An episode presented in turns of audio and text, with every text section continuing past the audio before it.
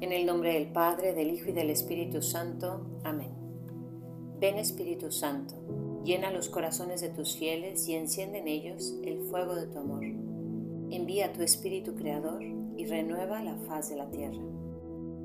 Oh Dios que has iluminado los corazones de tus hijos con la luz del Espíritu Santo, haznos dóciles a sus inspiraciones, para gustar siempre el bien y gozar de su consuelo. Por Jesucristo nuestro Señor. Novena de Navidad, día 9, dirigido por consagradas del Reino Christi. Esta noche sabrán que el Señor vendrá a salvarnos y por la mañana contemplarán su gloria. Del Santo Evangelio según San Lucas.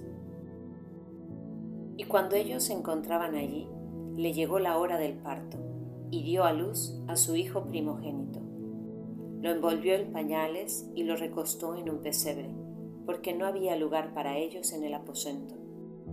Había unos pastores por aquellos contornos, que dormían al raso y vigilaban por turno su rebaño durante la noche. De improviso, un ángel del Señor se les apareció, y la gloria del Señor los rodeó con su luz. Y se llenaron de un gran temor. El ángel les dijo, No temáis, mirad, voy a anunciaros una gran alegría, que lo será para todo el pueblo. Hoy os ha nacido en la ciudad de David el Salvador, que es el Cristo, el Señor. Y esto os servirá de señal. Encontraréis a un niño envuelto en pañales y reclinado en un pesebre. De pronto, apareció junto al ángel una muchedumbre de la milicia celestial que alababa a Dios diciendo, Gloria a Dios en las alturas y paz en la tierra a los hombres en los que se complacen. Cuando los ángeles les dejaron, marchándose hacia el cielo, los pastores se decían unos a otros, Vayamos a Belén para ver esto que ha ocurrido y que el Señor nos ha manifestado. Y fueron presurosos y encontraron a María y a José y al niño reclinado en el pesebre. Al verlo, reconocieron las cosas que les habían sido anunciadas sobre este niño. Y todos los que lo oyeron se maravillaron de cuanto los pastores les habían dicho. María guardaba todas estas cosas y las meditaba en su corazón. Y los pastores regresaron glorificando y alabando a Dios por todo lo que habían oído y visto según les fue dicho.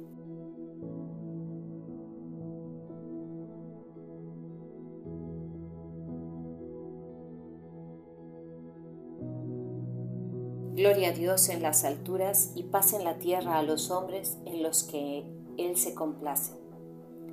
Hoy el cielo y la tierra están de fiesta, porque en la pobreza del establo contemplamos la gracia de nuestro Señor Jesucristo, el Rey de los ángeles, el Señor del cielo y de la tierra, que siendo rico se hizo pobre por nosotros para enriquecernos con su pobreza. Hoy celebramos al Dios que se humilla para que podamos acercarnos a Él, para que podamos corresponder a su amor con nuestro amor, para que nuestra libertad se rinda no solo ante el espectáculo de su poder, sino ante la maravilla de su humildad. Celebramos la grandeza de un niño que es Dios.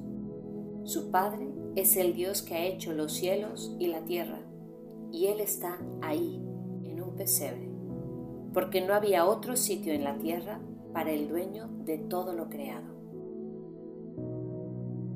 Dejémonos maravillar por el misterio de que aquel que abraza al universo necesita que lo sostengan en brazos. Él, que ha hecho el sol, necesita ser arropado.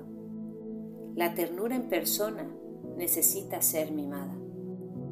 El amor infinito tiene un corazón minúsculo que emite latidos ligeros. La palabra eterna es infante y por tanto incapaz de hablar. El pan de vida debe ser alimentado. El creador del mundo no tiene hogar. Hoy todo se invierte. Dios viene al mundo pequeño. Su grandeza se ofrece en la pequeñez. Jesús nace en la pobreza de un pesebre, para mostrarnos que quiere venir y nacer hasta en la morada más pobre e indigna, nuestro corazón. Quiere nacer en cada uno de nosotros, sin importar nuestra situación. Su venida es por ti y por mí, con nuestro pasado y nuestro presente. De ahí el sentido profundo de la adoración de los pastores. La salvación que Cristo traía estaba destinada a hombres de toda raza y situación, y por eso eligió manifestarse a personas de distinta condición. Los pastores eran israelitas, los magos gentiles. Los pastores vinieron de cerca, los magos de lejos, pero unos y otros coincidieron en la piedra angular. Los pastores fueron de prisa a Belén, porque como recuerda San Ambrosio, nadie busca a Cristo perezosamente. Ya antes se había dicho que tras la Anunciación, Nuestra Señora había ido de prisa a visitar a su prima Santa Isabel.